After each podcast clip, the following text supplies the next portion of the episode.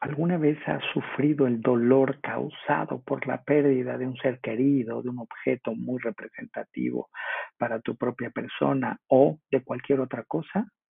Bienvenida al tema de el duelo, aquí en el lugar seguro.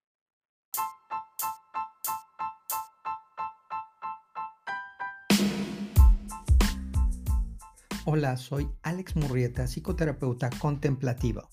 Te invito a cultivar un lugar seguro dentro y fuera de ti para que puedas encontrar la felicidad, ecuanimidad y estabilidad que mereces en la vida.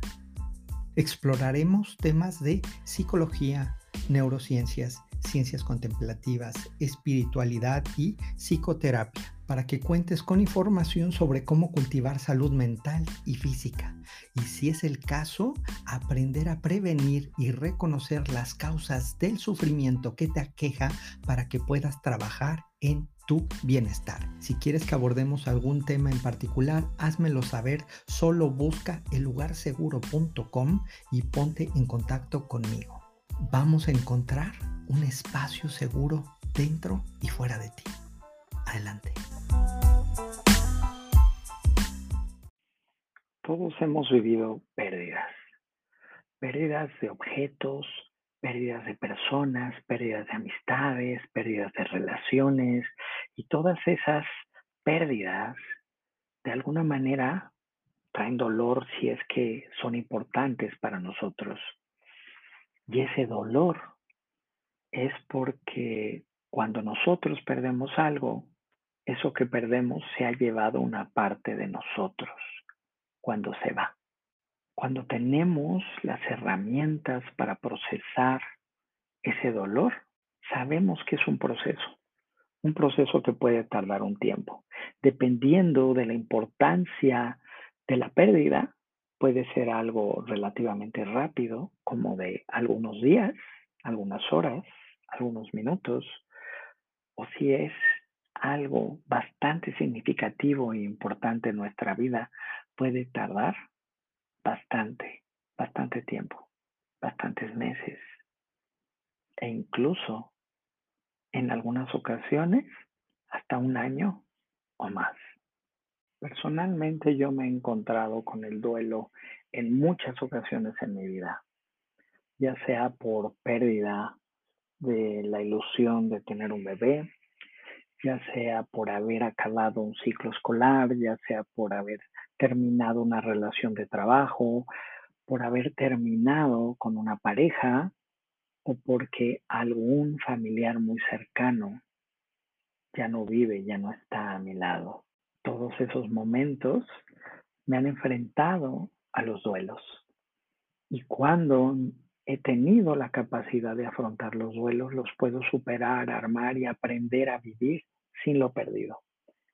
Pero mientras no tuve esa posibilidad, me quedé estancado en un duelo complicado como podemos quedarnos cualquiera de nosotros. Un duelo complicado puede afectarnos de manera física, mental y socialmente.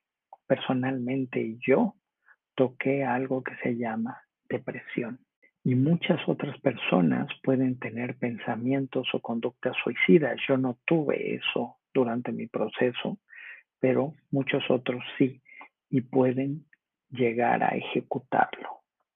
También se puede abrir la puerta a la ansiedad. Eso sí lo viví mucho. Tenía yo mucha preocupación, me daba mucha comezón y después de un tiempo, y cuando digo un tiempo estoy hablando de unas horas, poco a poco se me, se me iba cayendo la piel como si hubiera ido yo a la playa, la de la palma de las manos por estos procesos de estrés, de ansiedad, de preocupación. También cuando tenemos estos duelos no bien procesados o que estamos en proceso de duelo, podemos tener alteraciones significativas del sueño.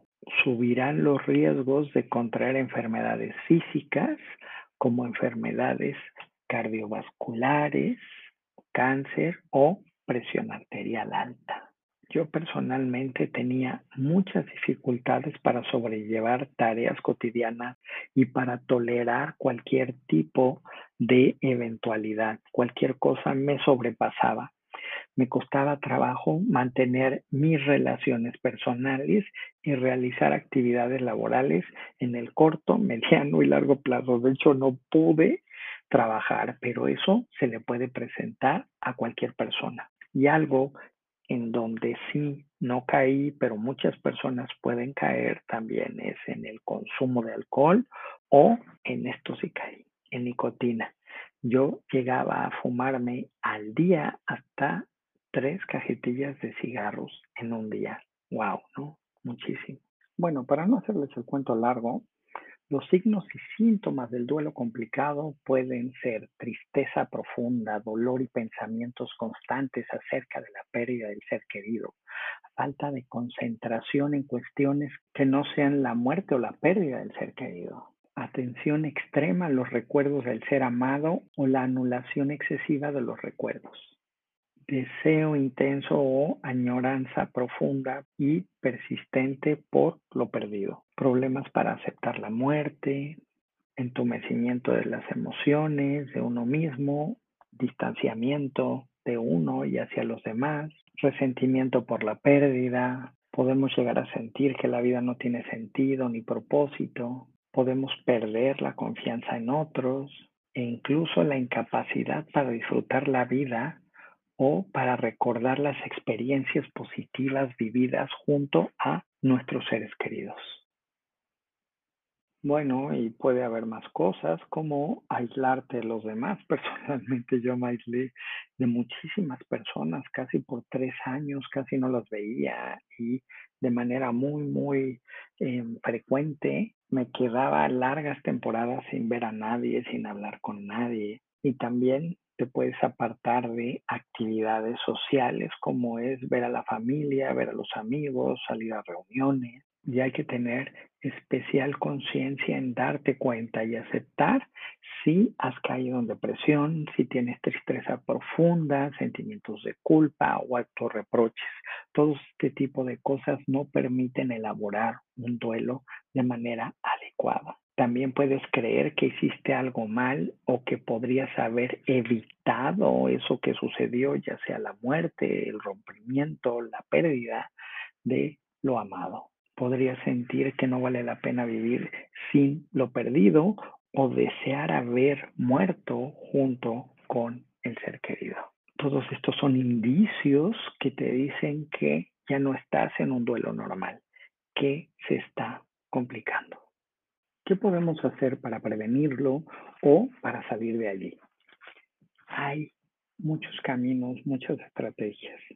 Una de ellas es simple y sencillamente tomar una terapia de duelo, una terapia tanatológica o empezar a desarrollar tú desde antes, de manera preventiva, habilidades. Habilidades para procesar emociones. Estas habilidades nos pueden ayudar a afrontar los momentos difíciles, sino de manera fácil, de una mejor forma. También podemos estar listos con una red de apoyo que cuides a amigos, que cuides a familiares, que cuides a personas importantes, que cuides tus relaciones para que cuando esté ahí el duelo puedas contar con ellos. Otra cosa que puede ayudar bastante para prevenir el no caer ahí es tener relaciones sanas. Cuando nos quedamos con pendientes, con culpas, van a surgir pues muchos martirios personales ocasionados por nuestra propia mente que no nos va a permitir elaborar el duelo de una manera normal. Intenta hablar de tus temas con las personas, tocarlos de la mejor manera posible sin herirlos o causando el menor dolor posible para que tú puedas tener más elaborado todas esas cosas. Y cuando hablo de todos estos temas, incluye dar las gracias y pedir perdón si es que has hecho alguna cosa. También incluye perdonar y recordar que el perdonar no significa reconciliarte con la persona, ni quedarte callado, ni olvidar la causa de lo que necesite ser perdonado. Simple y sencillamente el perdonar es el cultivo de abandonar todo ese odio, toda esa ira, todas esas ganas de venganza. Si es que ya perdimos a la persona, pues cultivar el perdón poco a poco, cultivarlo con esa persona, cultivarlo conmigo mismo y bueno, ahí después haremos todo un episodio que tenga que ver con el perdón. Es importante que tengas un lugar seguro donde hablar. Y cuando hablo en un lugar seguro es la conexión con otras personas, que puedas tú abrir tu corazón, abrir tu interior sin que te vayas a sentir atacado, atacada, expuesto, que vayas a sentir que todo eso puede ser usado en tu contra. Es importantísimo contar con ese lugar seguro. Algunas veces ese lugar seguro puede ser alguien de la familia, puede ser un buen amigo, una buena amiga, un compañero de trabajo, puede ser alguien de nuestra entera confianza por su espiritualidad o simple y sencillamente un profesional de la salud mental. La ventaja que tendremos con este último es que es una persona preparada para ayudarte y acompañarte a afrontar los momentos difíciles, cosa que los amigos y cualquier otro tipo de persona posiblemente no. Y por más buena voluntad que tengan, pudiese no ser suficiente. Simplemente mantente, mantente atento, atenta a este tipo de cosas y si es así, luego, luego busca apoyo, busca ayuda. Por eso es tan importante esa red de apoyo que te acompañe y dentro de esta red de apoyo están los profesionales de la salud mental. Y nunca dudes en tomar una terapia de duelo. Ayuda mucho, ya sea de manera preventiva o posterior a la pérdida. De cualquier manera, ayudará. Y obvio, siempre lo preventivo ayuda a que cuando llegue el momento no sea de tanto impacto, aunque nadie ni nada puede asegurarlo por completo. Pero bueno, entendamos un poco cuál es el duelo normal. El duelo normal tiene varias fases. Dependiendo de los autores que encuentres, te pueden decir que hay cuatro fases, que hay cinco fases, que hay seis fases. A mí de manera personal me gusta mucho el abordaje de Elizabeth Kubler-Ross, que dice que hay cinco fases y luego uno de sus estudiantes agregó una sexta fase que la verdad yo comulgo mucho con ella. Estas cinco fases no tienen secuencia, ahorita voy a dar una, pero puede ser cualquiera y en cualquier orden y el tiempo de cada una de las fases puede variar. Una de estas fases es la negación, en donde es un mecanismo de defensa bien importante y bien necesario para proteger nuestro interior, para protegernos a nosotros mismos, para que de alguna manera no caigamos en algún daño mayor. Pero tampoco puede durar muchísimo tiempo. La negación es esta parte cuando nos dicen es que alguien murió, nosotros decimos es que no puede ser, es que no es cierto. De alguna manera nos resistimos evadimos y negamos esa pérdida. Otra de las fases es la negociación. Una vez que hemos salido de la negación, pudiésemos entrar a una segunda fase como es la negociación, en donde nos podemos decir, y es que si hubiera hecho esto y si hubiera hecho el otro, no hubiera pasado. Es que si hubiéramos ido al doctor antes. Es que si le hubiera yo hecho caso, no me hubiera dejado. Es que si me hubiera dicho, no hubieran pasado estas cosas. Ahí entramos en ese proceso de negociación. Después viene otra fase que puede ser de enojo. donde nos podemos enojar con el mismo Dios, con la misma espiritualidad, nos podemos enojar con la persona por haber hecho esto, por haber hecho el otro, por habernos dejado, por cualquier cosa, pero es una etapa de enojo. Y si no sabes procesar el enojo, si no te permites enojar, nos podemos quedar atorados ahí por un muy buen tiempo. Al igual que la siguiente etapa otra de las etapas que es la tristeza. La tristeza es la respuesta ante la pérdida y sentirnos tristes le dice al grupo que necesitamos apoyo, que necesitamos compañía, que necesitamos compañía, que necesitamos un lugar donde recargarnos para poder llorar nuestro dolor, para poder sentir, para poder rearmar el interior y aprender a vivir sin lo perdido. Esa es la función de la tristeza en este caso. Y si no sabemos procesar y acercarnos a la tristeza, la vamos a atorar. Y una tristeza mal manejada que se extiende en el tiempo puede abrirle las puertas a la depresión. Y tenemos las dos últimas fases, en donde una se llama aceptación, aceptar la pérdida, aceptar el duelo, aceptar que la persona ya no va a estar con nosotros. Y la última de todas es encontrarle un sentido a la pérdida. No hay secuencia. Algunas veces podemos iniciar por la aceptación, después podemos iniciar con el enojo y así ir cambiando de una a otra. Dependiendo la persona y cuánto dura, pues depende mucho de nosotros y si tenemos ayuda y si tenemos un lugar donde contarlo, de alguna manera vamos a poderlo procesar de manera normal.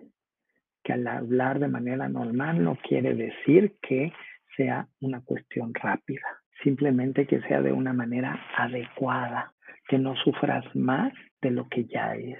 Cada momento de pérdida la vamos a volver a vivir porque va a ser el primer amanecer sin la persona, el primer desayuno sin la persona, la primera comida, la primera cena, el primer baño, la primera salida a la calle, la, primera vez que visito ese restaurante, la primera vez que voy a ese cine, la primera vez que como esa comida sin la persona.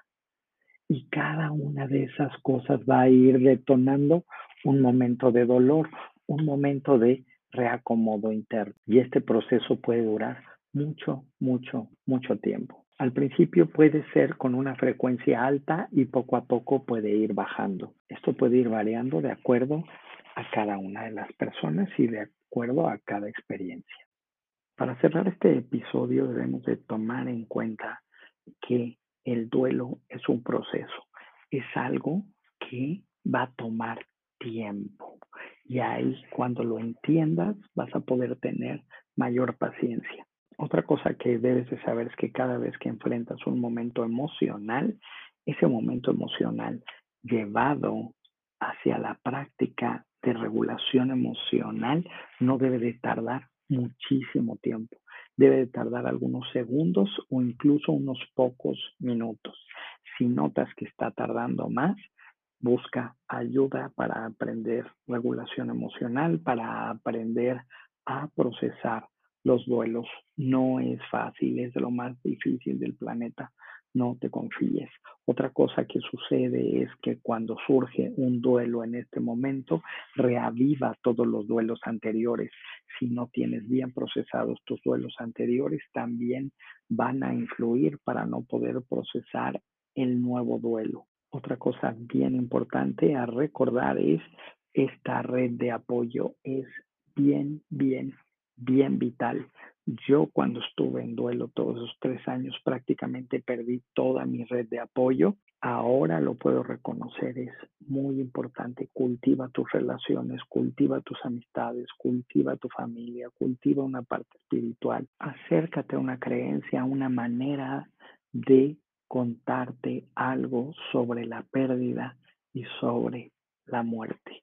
Eso ayudará bastante a enfrentar esos momentos. No quiere decir, como ya te dije, que te los va a evitar, pero va a ayudarte a tener un duelo al menos lo más normal posible. También recordar que por momentos son rachas, rachas de mucho malestar que poco a poco van a ir bajando y se van a abrir espacios a rachas de bienestar. Y a lo largo de los años van a irse reduciendo esos espacios de dolor, posiblemente queden hasta tu último aliento. Te invito a sentirte, a explorarte, a reconocerte, a darte cuenta qué necesitas.